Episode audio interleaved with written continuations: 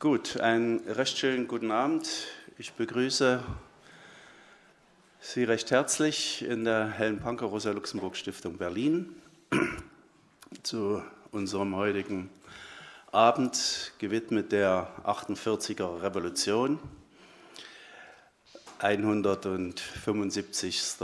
Jahrestag der Ereignisse in Europa und in Berlin eben auch.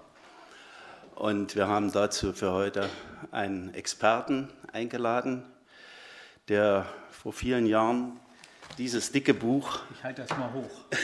Das ist aber mein Arbeitsexemplar.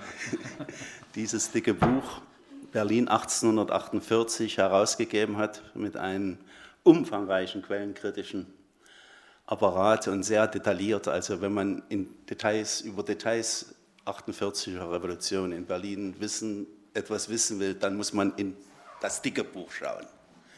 Wenn man sich neu informieren will über die 48er, dann ist das ein Buch, was äh, jedem zugänglich ist mhm. und, äh, äh, und eben auch einen sehr, sehr guten Überblick gibt. Wir haben auch drei Exemplare da hinten. Wer also dann eins gerne erwerben möchte, kann das tun. Ja, äh, Kollege Hartmann ist, äh, war äh, Professor an der TU Berlin und äh, hat bis, 2018, bis 2018 war Leiter des, Projekt, des Projekts Das Fordistische Jahrhundert am Zentrum für zeithistorische Forschung in Potsdam und ist jetzt dort Fellow. Wir haben uns das so gedacht, Vortrag etwa 50 Minuten und wir treten dann wie immer in die Diskussion ein und ich hoffe dann auf rege Teilnahme. Ja, Bitte vielen schön. Dank, lieber Herr Hecker, für die Einladung und die freundliche Einführung. Äh, sehr geehrte Damen und Herren, Berlin 1848 und die Europäische Revolution, das ist ein weites Feld. Ich kann hier nur, trotz 50 Minuten, nur Schlaglichter setzen. Jetzt muss mal gucken. Genau. Für Sie ist wahrscheinlich selbstverständlich, die Revolution von 1848-49 war eine europäische Revolution. 1830 noch war die Revolution auf einzelne europäische Regionen beschränkt gewesen. Stichworte Gründung der konstitutionellen Monarchie in Belgien und überhaupt Belgiens und Aufstand im damals zum zaristischen Russland gehörenden Königreich Warschau. Wäre Mitteleuropa schon während der Pariser Juli-Revolution durch die Eisenbahn verbunden gewesen, dann hätte die sogenannte Schneider-Revolution in Berlin nicht erst im September 1830 stattgefunden, sondern bereits im Hochsommer. Und zwar als gewichtiger Teil einer gesamteuropäischen Revolutionsbewegung.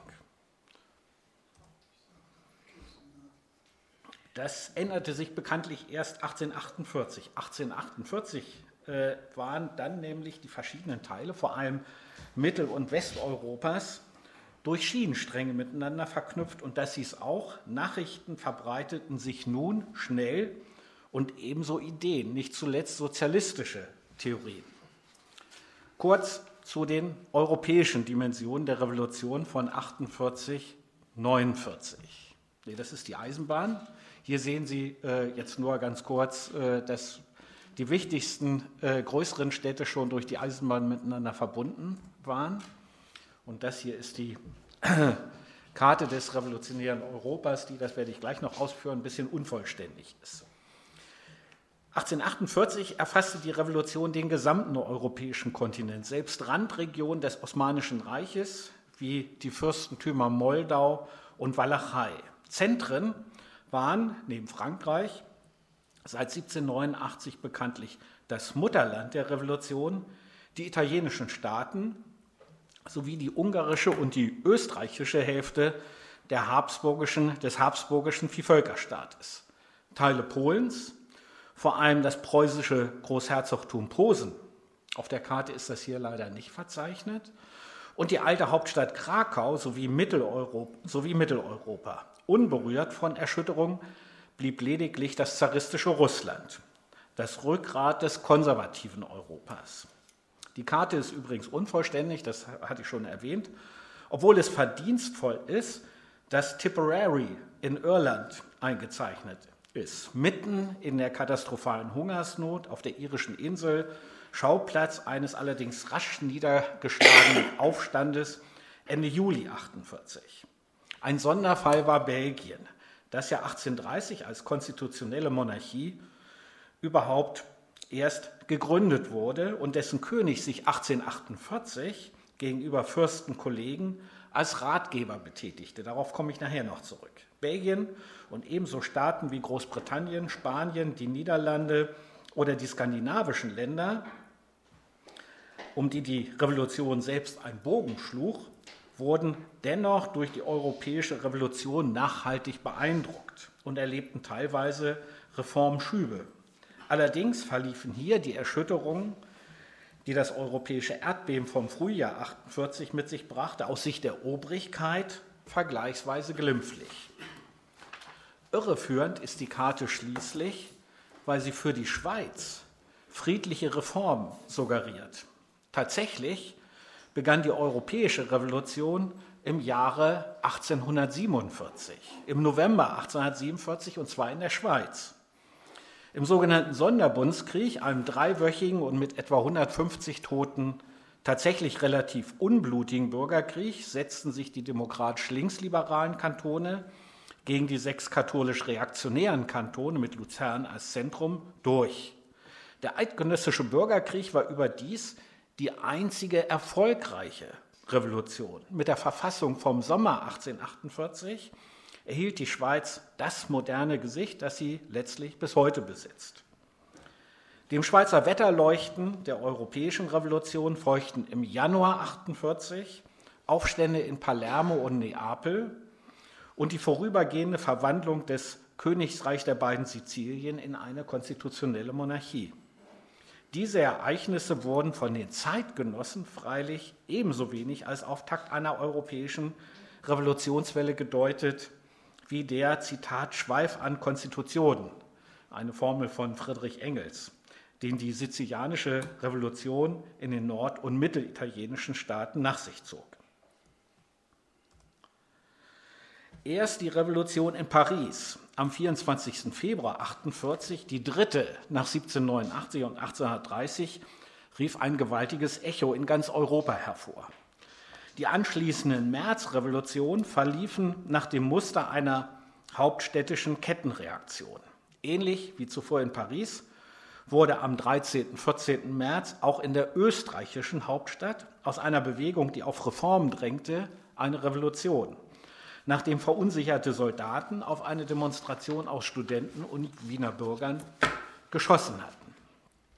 Der seit 1815 scheinbar allmächtige Staatskanzler Metternich musste überstürzt fliehen. Unter dem Eindruck der Ereignisse in Wien formierte sich in Pest, das erst 1873 mit Buda zur ungarischen Hauptstadt verschmolz, ebenfalls eine revolutionäre Bewegung. Vom 15. März 1848 bis August 1849 war Ungarn faktisch ein selbstständiger Staat. In Venedig wurden am 17. März politische Gefangene gewaltsam befreit. Bei schweren Kämpfen am 22. März behielten Bürgerwehr und bewaffnetes Volk die Oberhand und zwangen die österreichischen Truppen zum Abzug. Fast zeitgleich wie in Venedig am 18. März entwickelte sich in Mailand der Konflikt mit, der, mit den habsburgischen Besatzungstruppen zum bewaffneten Aufstand. Auch hier musste das Militär am 22. März schließlich weichen, nachdem Zehntausende Bauern aus den umliegenden Ortschaften und Arbeiter aus den Vorstädten den Eingeschlossenen zu Hilfe geeilt waren. Der 18. März ist also nicht nur das Datum der Berliner Märzrevolution und, nicht zu vergessen, 23 Jahre später, der Pariser Kommune, also der Ausrufung der Pariser Kommune, sondern auch der Beginn der Mailänder Märzrevolution 48, der berühmten fünf Tage. Obwohl nicht unterschlagen werden darf, dass überall in Europa die Gesellschaft noch stark agrarisch geprägt waren und ländliche Revolten entgegen einem Mythos in der Revolutionshistoriografie nicht im Frühjahr 48 endeten, seit Sommer 48 allerdings zunehmend von, wenn man so will, Klassenlinien, Gutsbesitzer und wohl Bauern gegen agrarische Unterschichten geprägt war, war die Revolution doch stark städtisch geprägt. Und weiter zugespitzt, in Paris und Wien und hier bei uns in Berlin entschied sich, etwas pathetisch formuliert, das Schicksal der Revolution im Februar und März 48 und ebenso negativ im Hochsommer und Frühherbst 48. Die Entwicklungen in der ungarischen Reichshälfte und in Norditalien wurden maßgeblich durch den Erfolg der Wiener Märzrevolution bestimmt. Die Konstellation in Preußen und im Deutschen Bund wiederum durch die Ereignisse in Berlin. In Köln, Breslau, Magdeburg und einigen anderen preußischen Großstädten verlangten große Teile der Bevölkerung bereits in den ersten Märztagen auf politischen Kundgebungen nachdrücklich die Gewährung der sogenannten Märzfreiheiten, vor allem Presse, Versammlungs- und Vereinigungsfreiheit sowie Volksbewaffnung. Die Berliner dagegen reagierten etwas verschlafen. Hier kam es erst in der zweiten Märzwoche zur anfangs kleinen Versammlung im Tiergarten, der der damaligen Stadt Berlin vorgelagert war, also ungefähr da, wo heute das Bundeskanzleramt ist, da fanden die äh, Volksversammlungen statt, zu Volksversammlungen, die rasch großen Zulauf fanden. Wie zuvor in Paris und Wien reagierten die Truppen in der preußischen Hauptstadt übernervös. Zwischen dem 13. und 16. März kam es bereits zu blutigen Übergriffen des Militärs, die mehrere Tote, also sieben Tote genau, forderten und äh, außerdem viele Verletzte. Auf Seiten des Volks stauten sich Misstrauen und Erbitterung. Nach längerem Zögern ließ Friedrich Wilhelm IV. in den Morgenstunden des 18. März verkünden, er wolle den ständisch geprägten Vereinigten Landtag, der im Juni 1847, also ein gutes, knappes Jahr vorher, faktisch ergebnislos auseinandergegangen war, beschleunigt einberufen. Von freien, allgemeinen und gleichen Wahlen zu einem verfassungsgebenden Landesparlament sprach er nicht. Die Abschaffung der Zensur und ein neues Pressegesetz sowie die Errichtung einer Bürgerwehr stellte der König lediglich in Aussicht. Erwartungsvoll kamen am 18. März schließlich mehr als 10.000 Menschen vor dem Stadtschloss zusammen. Einheiten des am Tag zuvor massiv verstärkten, im Schloss stationierten Militärs kreisten die erwartungsvoll harrenden Berliner ein mit einer Art Leberwursttaktik. Ich weiß nicht, ob der Begriff Leberwursttaktik Ihnen ja. präsent ist. Okay. Genau, okay. Was dann? Et etwas nach 14 Uhr geschah, ist bekannt. Es fielen die berühmten beiden Schüsse. Danach, dann bis in die frühen Morgenstunden des 19. März, die blutigen Barrikadenkämpfe. Da finden Sie, also wie gesagt, hier sehr ausführlich, aber auch in dem äh, neuen Büchlein, Büchlein eine sehr ausführliche Darstellung zu. Trotz anfangs schlechter Bewaffnung und einer extremen Brutalität des preußischen Militärs war der Sieg der Berliner über die Krone aus verschiedenen Gründen, die wir nachher äh, vielleicht noch detaillierter diskutieren könnten, über die Krone äh, nicht aufzuhalten. Auch die Armeeführung musste im Laufe der Nacht einsehen, dass der Kampf militärisch nicht zu gewinnen war. So, hier jetzt auf dieser Folie Zahlen zu den Märzgefallenen, die ich nicht ausführlich interpretieren will. Sie deuten jedenfalls bereits an, dass das beliebte Etikett bürgerliche Revolution in mancherlei Hinsicht doch problematisch ist. Mit dem Sieg der Berliner Revolutionsbewegung am 19. März war nach Paris und Wien der letzte Dominostein gefallen. Die Märzbewegung hatte auch in der dritten Revolutionsmetropole gesiegt. Damit hatte sich die revolutionäre Bewegung auf dem gesamten Kontinent vorerst einmal durchgesetzt. Der politischen Revolution lief das parallel, was Historiker etwas pathetisch Kommunikationsrevolution genannt haben. Mit der Eisenbahn verbreiteten sich Informationen und Ideen, wie gesagt, mit einer ganz anderen Geschwindigkeit. Die Schnellpresse wiederum, die zwar gut zwei Jahrzehnte zuvor schon erfunden worden war, sich jedoch im Deutschen Bund erst in den 40er Jahren ausbreitete, erlaubte während der Revolution den Druck von Flugblättern und Flugschriften in für die damaligen Verhältnisse schwindelerregend hoher Auflage. Allein in Berlin soll es ca. 10.000 Flugschriften und Flugblätter in oft sehr hoher Auflage äh, gegeben haben. Die beiden Karikaturen bringen schön zum Ausdruck, welch reißenden Absatz und welch fieberhaftes Interesse Flugschriften und Plakatanschläge fanden. Rechts die äh, sogenannten fliegenden Buchhändler, meist übrigens keine Erwachsenen, wie hier auf der äh, Karikatur, sondern Knaben. Und links die über und über mit Plakaten, Aufrufen und Stellungnahmen bedeckten Straßenwände und Straßenecken. Links sieht man schön, wie aufmerksam und gespannt die Menschen, übrigens auch viele Frauen, die hier äh, nicht auftauchen auf dieser Karikatur, diese Wandzeitung gelesen haben. Und sie lasen nicht nur. Sie diskutierten auch über das, was sie lasen. Daraus entstanden die berühmten politischen Ecken, von denen der sogenannte Lindenclub an der Ecke Friedrichstraße unter den Linden nur einer allerdings der berühmteste war. Bis weit in die Reihen der Demokraten hinein votierten in den ersten Wochen der Revolution fast alle für eine konstitutionelle Monarchie. Auch nach dem 19. März glaubten viele an den König, der eigentlich ein guter Vater sei, der lediglich von schlechten Beratern umgeben sei. Deshalb setzten die Berliner auch dem Vereinbarungsprinzip keinen Widerstand entgegen. Dem Vereinbarungsprinzip, das mit dem bezeichnenderweise einseitig vom König erlassenen Wahlgesetz vom 8. April 1848 förmlich sanktioniert wurde, dass alle Beschlüsse der preußischen Nationalversammlung inklusive des Verfassungsentwurfs de facto einem königlichen Veto unterwarf und dass die Revolutionsbewegung selbst auf einen legalistischen Weg zwingen sollte. Das durchschauten viele erst, als es zu spät war im Herbst 48. Für den weiteren Verlauf der Revolution in der preußischen Hauptstadt ist das anfänglich retrospektiv naiv anmutende Vertrauen der Berliner in Friedrich Wilhelm IV. und die Reformierbarkeit der Hohenzollernmonarchie entscheidend gewesen. Nur wenige kritische Zeitgenossen wie der Radikaldemokrat Rudolf Virchow durchschauten, dass die Zugeständnisse der Krone vom 19. März und in der Folgezeit, Zitat, ein großer politischer Streich waren. So Virchow, der prompt 1849 in Preußen auch Berufsverbot bekam. Allerdings, wie Sie wissen, nur für drei, vier Jahre. So wie Berlin international vernetzt war, wie man heute sagen würde, so aufmerksam wurde umgekehrt im Ausland auf die Ereignisse in der Preußenmetropole geschaut und über das naive Vertrauen der Berliner in den Hohenzollern-Monarchen erstaunt der Kopf geschüttelt.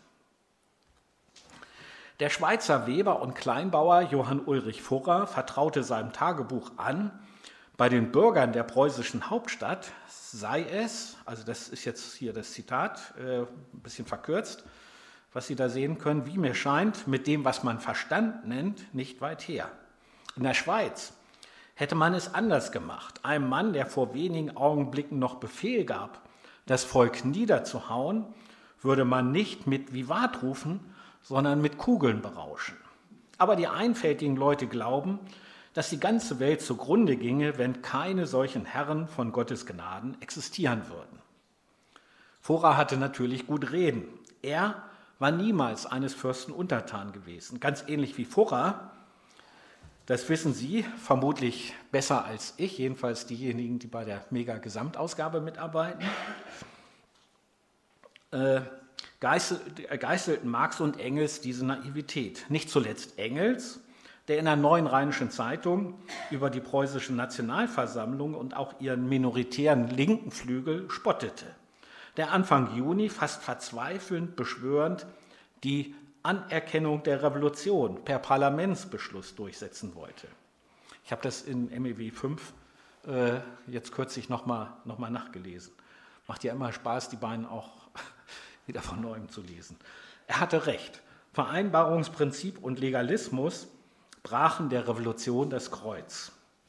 Für die vertrauensselige Mehrheit der Berliner kann man immerhin ins Feld führen, dass sie nicht die einzigen waren, die ihren politischen Verstand erst entwickeln mussten. Von Frankreich und der Schweiz abgesehen, machte die Revolution überall in Europa vor den Thronen halt. Das ist hier eine Karikatur, die ich besonders schön finde. Da wird der, der Thron von Louis Philippe äh, etwas traktiert. Darüber gibt es übrigens äh, eine ganze Reihe von, von äh, Karikaturen und Illustrationen. Im Deutschen Bund scheiterte der ihnen sicherlich nicht unbekannte Friedrich Hecker, also ihr Namensvetter, im April 1948 mit seinem, mit seinem badischen Freischarenzug unter dem Ruf Sieg oder Tod für die Deutsche Republik bekanntlich frühzeitig. Der Glaube an den guten König war fatal. Links die Karikatur zeigt Friedrich Wilhelm IV., bevor ihm eine Deputation der Paulskirche am 29. April 1849 die deutsche Kaiserkrone anträgt.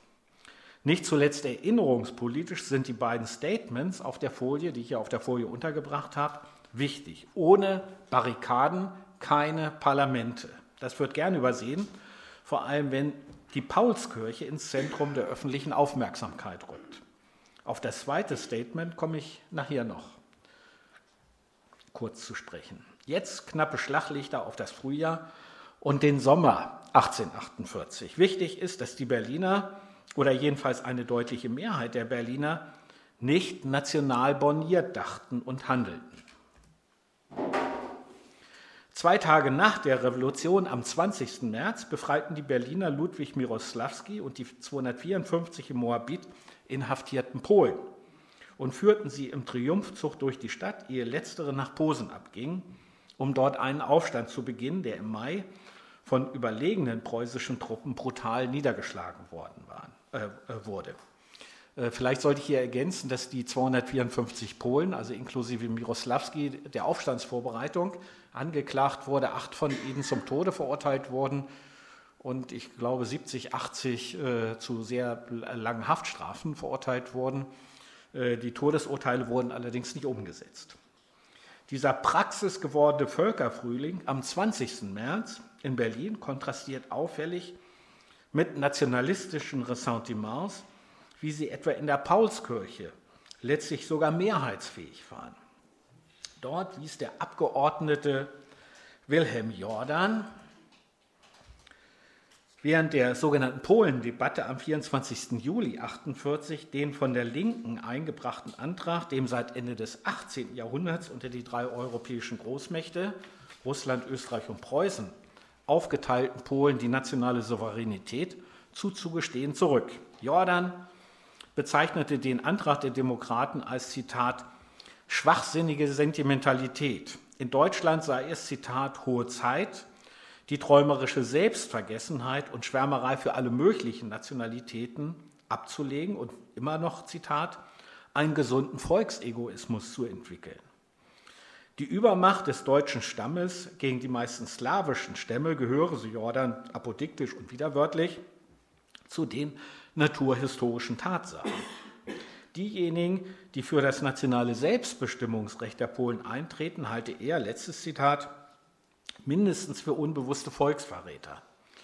Jordan sprach offenbar für große Teile der deutschen Nationalversammlung. Seine Rede jedenfalls endete unter, so das Protokoll, andauerndem stürmischen Beifall. Jordan, aber das nur nebenbei, war keineswegs der einzige Frankfurter Abgeordnete, der nationalistisch-imperialen Träumen anhing. Vorentscheidend für das Schicksal der europäischen Revolution von 1848 war die Junischlacht in Paris, dem Zentrum der Revolution. Der kurze, aber äußerst blutige Bürgerkrieg in Paris vom 22. bis 26. Juni 1948 kostete mindestens 3000 Aufständische das Leben, mindestens 11.000 wurden in die Kolonien deportiert. Also zum Hintergrund kann ich auch eventuell nachher noch in der Diskussion das eine oder andere sagen.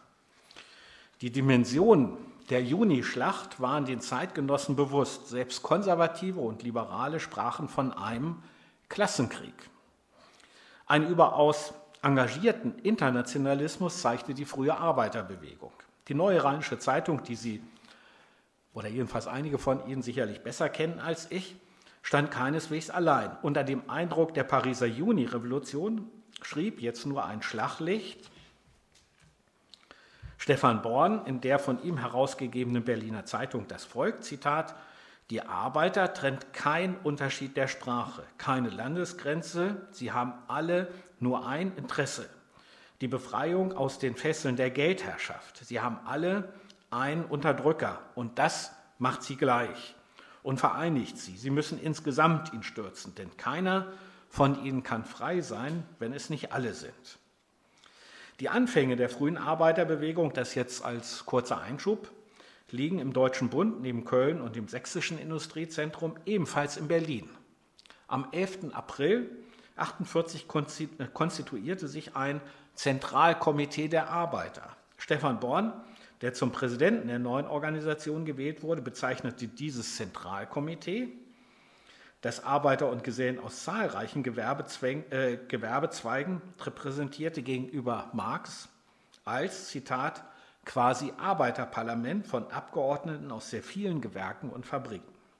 An diesen Sitzungen nahmen seit Mai 48 mehrere hundert Delegierte teil. Im Spätsommer schlossen sich die frühen Selbstorganisationen, äh, Arbeiterorganisationen in Deutschland zur Arbeiterverbrüderung zusammen. Einer eigentümlichen Melange aus früher Arbeiterpartei, Selbsthilfeorganisation und Gewerkschaft. Zwar gehörten führende Mitglieder des Berliner Zentralkomitees und dann auch der Arbeiterverbrüderung dem Bund der Kommunisten an, aber auch sie zielten in Deutschland programmatisch auf so etwas wie einen modernen bürgerlichen Sozialstaat und noch nicht unmittelbar auf eine Neuordnung der Eigentumsverhältnisse nach sozialistischen Prinzipien. Wie Sie wissen, im Konsens mit Marx und Engels. Für die Errichtung einer sozialistischen Gesellschaft schien die Zeit noch nicht reif. Die Industrialisierung steckte ja noch in den Kinderschuhen. Neben Forderungen nach einer von Gesellen und Arbeitern kontrollierten Arbeitsmarktregulierung nach einer progressiven, progressiven Einkommenssteuer, unentgeltlichem Schulunterricht und anderem mehr stand die Forderung nach einem grundgesetzlich verankerten Recht auf Arbeit sowie die Errichtung eines Arbeiterministeriums, wohlgemerkt eines Ministeriums nicht der Arbeit, sondern der Arbeiter, auf der Agenda nach dem Vorbild der Ende Februar 1848 errichteten Französischen Republik. Der stete Blick über den nationalen Tellerrand, und damit komme ich auf den frühen proletarischen Internationalismus und äh, die Pariser Junischlacht wieder zurück, insbesondere die entschiedene Parteinahme für die radikale europäische Linke in ihrem Kampf gegen die Konterrevolution blieb ein markantes Kennzeichen der frühen Arbeiterbewegung. Nachdem von Stefan Born Anfang September, der Anfang September zum Präsidenten auch der Arbeiterverbrüderung gewählt wurde, vorgegebenen Motto, ich zitiere, wir haben das Recht, Partei zu nehmen. Für unsere unterdrückten Brüder, seien es Deutsche, seien es Franzosen oder Engländer. Die frühe Arbeiterbewegung blieb die einzige größere politische Strömung, die mindestens in europäischen Dimensionen dachte. Immerhin gab es auch viele Demokraten die von einem durch nationale Rivalitäten nicht zerrissenen Europa ohne Kriege träumten. So fanden während des kurzen Zeitraums von 48 bis 51 immerhin vier größere internationale Friedenskongresse statt.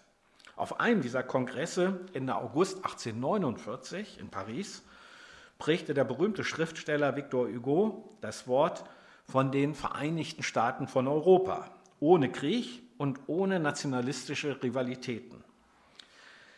Dagegen zeigten sich viele Liberale äh, anfällig für nationalistische Ressentiments. Die spätere Unterstützung der Nationalliberalen für Bismarck, also ab 1866, das wissen Sie vermutlich, ist insofern nicht überraschend. Ebenso wenig übrigens wie die der frühen Sozialdemokratie für die Pariser Kommune. Dazu könnte ich auch noch eine ganze Menge erzählen.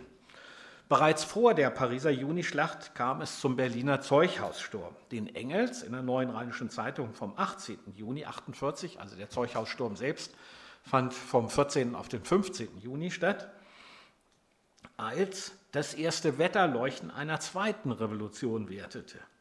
Der Zeughaussturm war ein spontaner, unorganisierter Versuch, die nach der Märzrevolution versprochene Volksbewaffnung auf eigene Faust zu realisieren.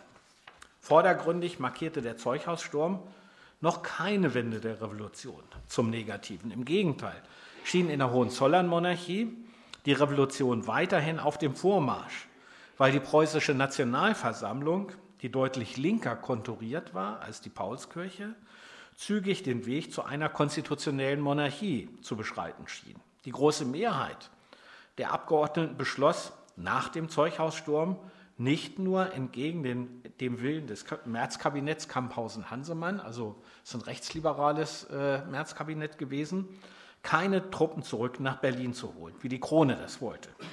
Eine allerdings nur knappe Mehrheit des preußischen Parlaments verabschiedete am 31. Juli zudem die Aufforderung an das Kabinett Auerswald-Hansemann, einen Erlass an die Armee herauszugeben, Zitat, dass die Offiziere allen reaktionären Bestrebungen fernbleiben, nicht nur Konflikte jeder Art mit Zivilisten vermeiden, sondern durch Annäherung an die Bürger zeigen, dass sie mit Aufrichtigkeit und Hingebung an der Verwirklichung der konstitutionellen, des konstitutionellen Rechtszustandes mitarbeiten wollten.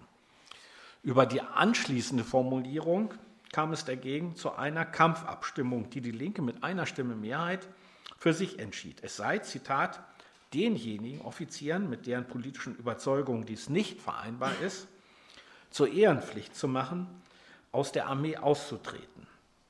Da das Ministerium den Beschluss sowie vor allem den Zusatz zu hintertreiben versuchte, setzten Linke und Zentrum das Amendement erneut auf die Tagesordnung. Am 7. September wurde der Antrag angenommen, und zwar diesmal mit der stattlichen Mehrheit von 219 zu 143.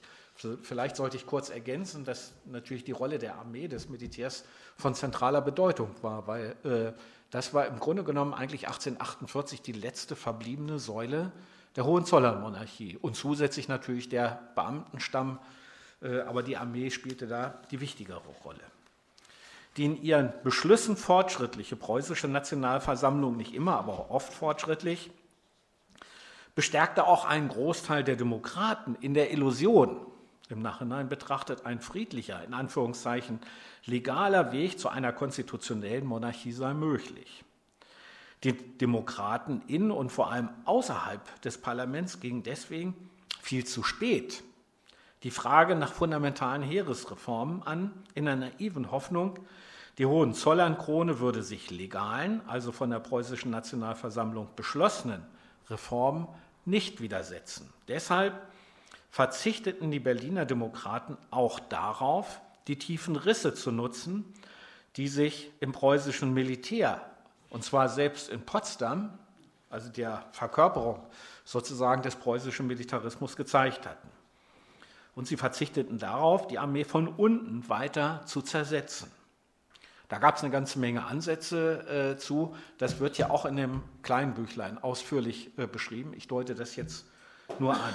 Oben beim König und seiner Camarilla, den mal etwas bö bös ironisch formuliert, Hofschranzen um die Gebrüder Gerlach und ebenso in der Armeeführung war man sich der Gefahr, die von der Erosion des Militärs für die Hohenzollern-Monarchie ausging, dagegen sehr wohl bewusst.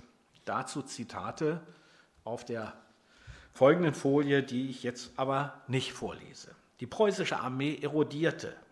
Die preußische Nationalversammlung und die Berliner Demokraten nutzten die Gelegenheit jedoch nicht, die Risse im Militär zu vertiefen, sondern verharrten auf dem legalen Weg, also dem vom durch die Krone selbst im April gesetzten Verein, sogenannten Vereinbarungsprinzip vorgezeichneten Weg.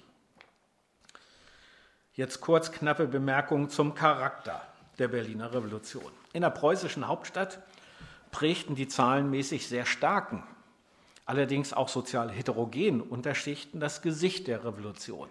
Also zahlenmäßig, auch das jetzt nur kurz als Einschub, müssen Sie sich ungefähr vorstellen, 85 Prozent der Berliner gehörten, äh, jetzt ist es natürlich eine etwas äh, wolkige Bezeichnung, den Unterschichten an. 10 Prozent dem Kleinbürgertum, also dem einigermaßen gut situierten Handwerk und Handel, und nur 5 Prozent äh, der Sozialschicht Bürgertum. Und mit jenen, mit den Unterschichten, gewann zunehmend auch die entstehende Arbeiterbewegung an Einfluss. Es gab unzählige Sozialproteste, ach so, hier habe ich das jetzt als, äh, noch als äh, kurze Statements notiert. Es gab unzählige Sozialproteste und zwar keineswegs nur Katzenmusiken, auch zahlreiche Streiks und so weiter. Äh, ich deute das hier jetzt nur an. Äh, ich habe das hier in dem Buch äh, dem auch ein Schwerpunkt auf äh, sozusagen die politische Rolle der Unterschichten gelegt ist und deren äh, Sozialverhalten, deren großen Stellenwert ziemlich ausführlich skizziert. Nicht nur hier in zahlreichen Städten wurden zudem Forderungen nach einem Arbeiterministerium und vor allem nach einer in den Verfassungen verankerten Recht auf Arbeit zunehmend lauter. Hinzu kam, dass seit Sommer 48 allgemein die Illusion an die Reformfähigkeit der Hohenzollernmonarchie schwanden. Durch den in Berlin starken äh, Neben den in Berlin starken Sozialisten setzten auch immer mehr Demokraten statt auf konstitutionelle Monarchie auf die Republik. Für sie besaß die Errichtung eines deutschen Nationalstaates gegenüber der Durchsetzung fundamentaler Freiheitsrechte eine nachrangige Bedeutung. Das ist zu betonen äh, gegen den Trend äh, starker Strömung in der Historiografie. Ihre Einstellung lässt sich auf den schon erwähnten Nenner bringen, erst Demokratie, dann nationale Einigung. All dies hatte Auswirkungen auch auf die politische Symbolik. Während das traditionelle Schwarz-Weiß, die Farben der Hohenzollern, bis in den Spätsommer 48 hinein von den Straßen Berlins verschwanden, erwuchs der deutschen Trikolore schon früh rote Konkurrenz. Die Vossische Zeitung registrierte in ihrer Berichterstattung über die Geschehnisse des 18. März, also quasi noch am Vorabend der Märzrevolution, mit einer gewissen Besorgnis, dass noch vor den berühmten zwei Schüssen in der Mittagszeit, Zitat, ein Haufen von mehr als 1000 Mann vor das Berliner Rathaus gezogen kam eine schnell improvisierte rote Fahne vorantragend. In den starken proletarischen, in den stärker proletarischen Stadtteilen sollen weitere Zitat Trupps unter Vorantragung roter Fahnen durch die Straßen gelaufen und außerdem an vielen Häusern rote Fahnen aufgesteckt worden sein, berichtete ein konservativer Berliner Bürger. Ein Fürst Wilhelm Radziwill beobachtete, dass, Zitat, mit einer Barrikade in der Nähe des Kölnischen Rathauses, also noch ziemlich im Zentrum, die von einem Zitat großen Volkshaufen verteidigt wurde, ebenfalls die rote Fahne wehte. Im Laufe der Revolution, des Revolutionsjahres dann schoben sich die Symbolfarbe Rot und der Ruf nach einer sozialen Republik in Berlin immer stärker in den Vordergrund, als Zeichen grundlegender Unzufriedenheit und entschiedenen Protestes. Das verunsicherte die Obrigkeit. Ende Juni glaubte eine Mehrheit der Stadtverordneten, laut Sitzungsprotokoll, dass wörtlich Gefahr im Verzuge sei, weil die rote Fahne schon zu verschiedenen Malen entfaltet worden sei. Noch stärker aufgeschreckt war Friedrich Wilhelm IV. Er wollte, so erklärte er in, internen König, in einer internen königlichen Botschaft am 11. September 1948, das Zitat Verbot und die Verpönung der roten Fahnen, Hutfedern und anderer roter Symbole durchsetzen. Das gelang ihm freilich erst nach dem Scheitern der Revolution. Gleichzeitig wurde Berlin seit Januar 1849 zur Roten Hochburg, letztlich bis März 1933.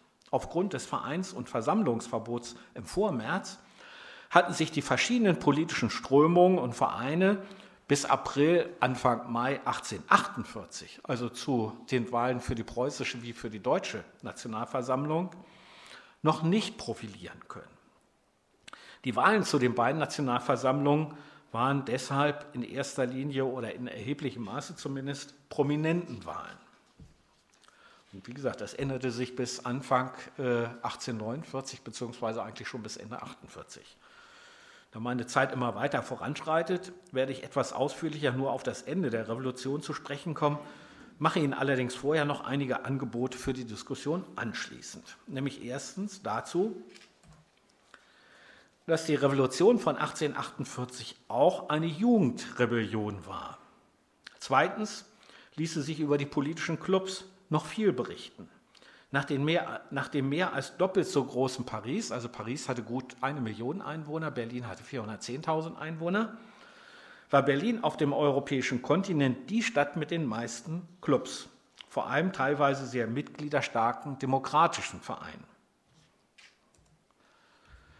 Dagegen gab es nur einen liberalen und ab Spätsommer immerhin drei konservative Vereine. Die politische Färbung der Clubs ist übrigens eng mit dem Aspekt der Jugendrebellion zu verknüpfen. Je jünger die Mitglieder und Vorstände, desto radikaler im demokratischen Sinne waren die Clubs.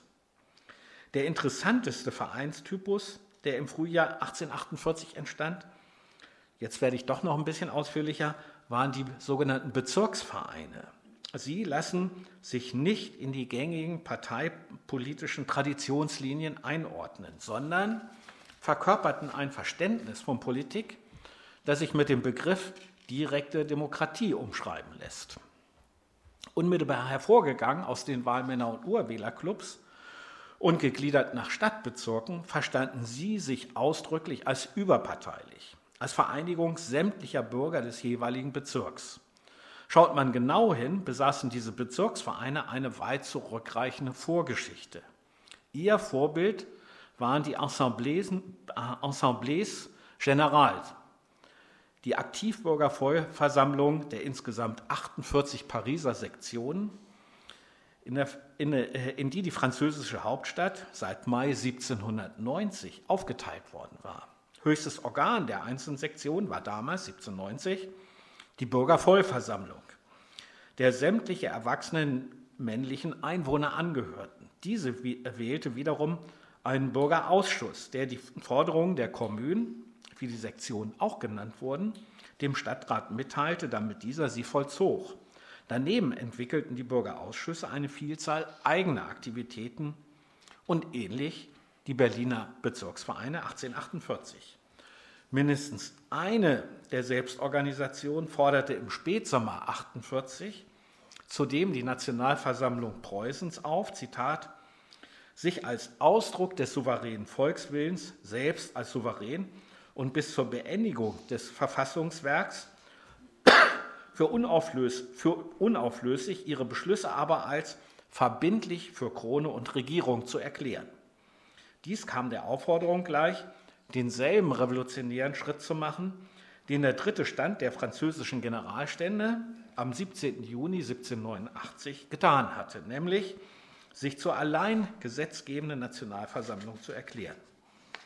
Sie taten das, wohl ohne Kenntnis des bekannten Artikels in der Neuen Rheinischen Zeitung vom 14. Juni 1848, in der Engels genau dies vergeblich von der preußischen Nationalversammlung verlangt hatte. Ihre zentrale Aufgabe sahen die Organisatoren der Bezirksvereine darin, ihre Mitbürger in den Stadtteilen politisch zu bilden. Sie begleiteten die Debatten und Entscheidungen der Stadtverordnetenversammlung wie des preußischen Abgeordnetenhauses kritisch, versuchten deren Entscheidungen zu beeinflussen und boten den Abgeordneten ein Forum, vor dem sie, ihren politischen, vor, vor dem sie ihre politischen Forderungen vortragen konnten, sich aber auch rechtfertigen sollten. Daneben organisierten die Bezirksvereine unter anderem zahlreiche, meist gut besuchte Verbrüderungsfeste und boten den Rahmen für soziale Selbsthilfe und Unterstützungsvereine sowie sonstige Nachbarschaftsorganisationen. Ihrem eigenen Anspruch nach vertraten die Bezirksvereine die Gesamtheit der, wie man einschränken muss, männlichen Bürgerschaft. Damit machten sie der seit 1809 existierenden Stadtverordnetenversammlung die Legitimität als kommunal gesetzgebendes Organ streitig. Tatsächlich waren die Stadtverordneten nur von einer Minderheit der männlichen Berliner gewählt worden, von denjenigen, die über das sogenannte Bürgerrecht verfügten, also nur gut situierte Bewohner der Preußenmetropole waren. Die Bezirksverordneten wollten, wie eines der führenden Mitglieder des Bezirkszentralvereins als des Zusammenschlusses dieser Vereine formulierte, in Eigenregie, Zitat, die Selbstregierung im Ganzen und Großen anbahnen. Sie verstanden sich mithin als Räte, ein Begriff, der damals allerdings unbekannt war. Damit gehörten sie, ähnlich wie die Pariser Sektion von 1790, in eine Tradition, die sich mit der Pariser Kommune 1871 fortsetzte und Anfang des 20. Jahrhunderts in der Rätebewegung kulminierte, solange diese noch nicht zu Organen einer Parteidiktatur geworden waren. Man kann übrigens diese Traditionslinien auch noch weiter verlängern, aber ähm, das werde ich jetzt. Bis in die englische Revolution von der 1640er Jahre. Das äh, ist richtig. Ja, genau. Genau. Ja, ja. Da gibt es sozusagen Vorläufer. Ja. Dann weiß ich es nicht, weil ich glaube, die in den 1640er Jahren die Soldatenräte in der New Model Army. Ich meinte jetzt auch noch verlängern in die Zeit nach 1918, 19. Ja, ach so. Ne? Okay. Äh, das ist auch ein wichtiger Punkt. Also ich glaube nämlich, dass sozusagen direkte Demokratie einfach eine sehr lange Tradition und äh, ja, tiefe, äh, weitgehende Geschichte hat. Zu einer Doppelherrschaft wie im revolutionären Paris ab 1790 oder auch zwischen Februar und Oktober 1917 im revolutionären Russland kam es in Berlin des Jahres 48 freilich nicht. Dazu endete die Revolutionszeit zu früh. Magistrat und Kommunalparlament saßen die Krise aus, in die sie die Bezirksvereine gebracht hatten. Ein weiteres zentrales Thema über das sich sehr viel sagen ließe und zu dem ich übrigens auch einiges äh, noch zusätzlich vorlesen könnte. Ich habe hier verschiedene Zettel äh, reingesteckt. Wären die Frauen in Berlin, also geschlechtsspezifische Rollenzuweisungen, aber auch gravierende soziale Unterschiede. Auf der Folie, die Sie da sehen, dazu nur zwei Statements. Zum einen, die Revolution von 1848 war kein Jahr der Frauenemanzipation. Zum anderen, im Unterschied zu Frauen aus dem Bürgertum und dem Adel waren Frauen aus den Unterschichten an Protesten und Demonstrationen aktiv und gleichberechtigt beteiligt. Also noch nicht bürgerlich, in bürgerliche Rollenerwartungen und Rollenzwänge gepresst. Ihre Beteiligung an Katzenmusiken ist eines von vielen Indizien. Äh, Sie finden hier in dem Büchlein relativ langes eigenständiges Kapitel, also zur Rolle der Frauen äh, in der Revolution, aber auch in anderen Passagen des Buches immer wieder Hinweise drauf. Ein viertes Thema äh, wären Gerüchte und Verschwörungstheorien. Und zwar auf beiden Seiten. Auf Seiten der Hohenzollern, der hohen Militärs, der Geistlichkeit. Geistlichkeit ist auch nochmal so ein besonderes Thema und sonstigen Rechtskonservativen waren Gerüchte und Verschwörungstheorien eng mit Judenfeindschaft und Franzosenhass verbunden. Auch dazu habe ich ein eigenes äh, Kapitel gemacht. Die Rolle der Geistlichkeit ist wirklich äh, auch extrem spannend. Aber nur wenn Sie Lust haben, können wir dann nachher noch darüber diskutieren. Ich komme jetzt endlich zum Ende der Berliner Revolution. Die Krone hielt sich im Unterschied zur preußischen Nationalversammlung und auch zu den braven Berlinern nicht an das Vereinbarungsprinzip als die im April 48 von ihr selbst geschaffene Verfassungsgrundlage. Die Krone putschte, indem sie gegen den erklärten Willen der preußischen Nationalversammlung das offen gegenrevolutionäre Kabinett des Graf, Grafen Brandenburg einsetzte. Bevor man in Berlin endgültig zuschlug, wartete man allerdings ab, wie sich die internationalen Konstellationen entwickeln würden. Konkret wie die Wiener Oktoberrevolution und ihr Kampf gegen Windischgrätz, also den General- oder Feldmarschall Windischgrätz und dessen Truppen ausging. Bekanntlich negativ. Danach dann wagte die preußische Krone die offene Gegenrevolution. Sie ließ Wrangel in Berlin einmarschieren und den Belagerungszustand ausrufen. Der Verfassungsoktroi, also die Oktroyierung der Verfassung durch den König, am 5. Dezember 1848 machte aus Preußen keine konstitutionelle Monarchie. Er war allerdings ein, also dieser Verfassungsoktroi war allerdings ein kluger Schachzug. Der belgische König Leopold I. hatte seinem preußischen Kollegen Friedrich Wilhelm IV.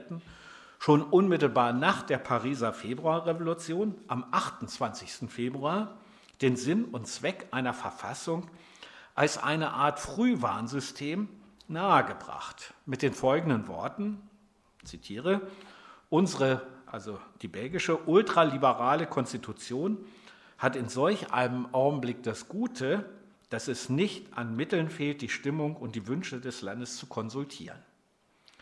Dem auf dem Gottesgnadentum beharrenden preußischen König war zwar jede Verfassung zuwider, er hatte auch Anfang Dezember 48 ein wenig Bauchweh und wollte die erste preußische Verfassung anfangs partout nicht unterschreiben. Indessen konnten Graf Brandenburg und Ernst Ludwig von Gerlach ihn schließlich überzeugen, dass man, Zitat, keinen so großen Wert auf solche papierne Verfassung legen dürfe. Entscheidend sei die beruhigende Wirkung, die von ihr ausgehe. Die eine Verfassung sei, erklärte Gerlach wörtlich, so gut und schlecht als die andere. Sie müssen sämtlich bekriegt und überwunden werden. Es fragt sich nur, ob es jetzt schon Zeit ist, diesen Krieg zu beginnen. Auf die Erinnerungskultur gehe ich jetzt nicht ein. Das können wir, wenn Sie wollen, gleich in der Diskussion. Aber eine kontrafaktische These, also nach dem Motto, was wäre wenn, wenn die Revolution anders gelaufen wäre, will ich Ihnen am Schluss doch bieten. Was wäre gewesen, wenn die Revolution im Deutschen Bund erfolgreich gewesen wäre? Keine Verpreußung Österreichs, äh, keine Verpreußung Deutschlands. Schöner Versprecher. Keine Verpreußung Deutschlands, wie 1871 tatsächlich geschehen, sondern eine, das wäre meine These, Verschweizerung. Vielleicht übrigens habe ich ja auch, glaube ich, drauf geschrieben, äh, nicht ein Deutschland, sondern drei oder vier Deutschlands. Wäre gar nicht schlecht gewesen. Und als letzte Folie, warum ich die Erinnerung an 1848 auch heute noch so wichtig finde. Vielen Dank für Ihre Geduld.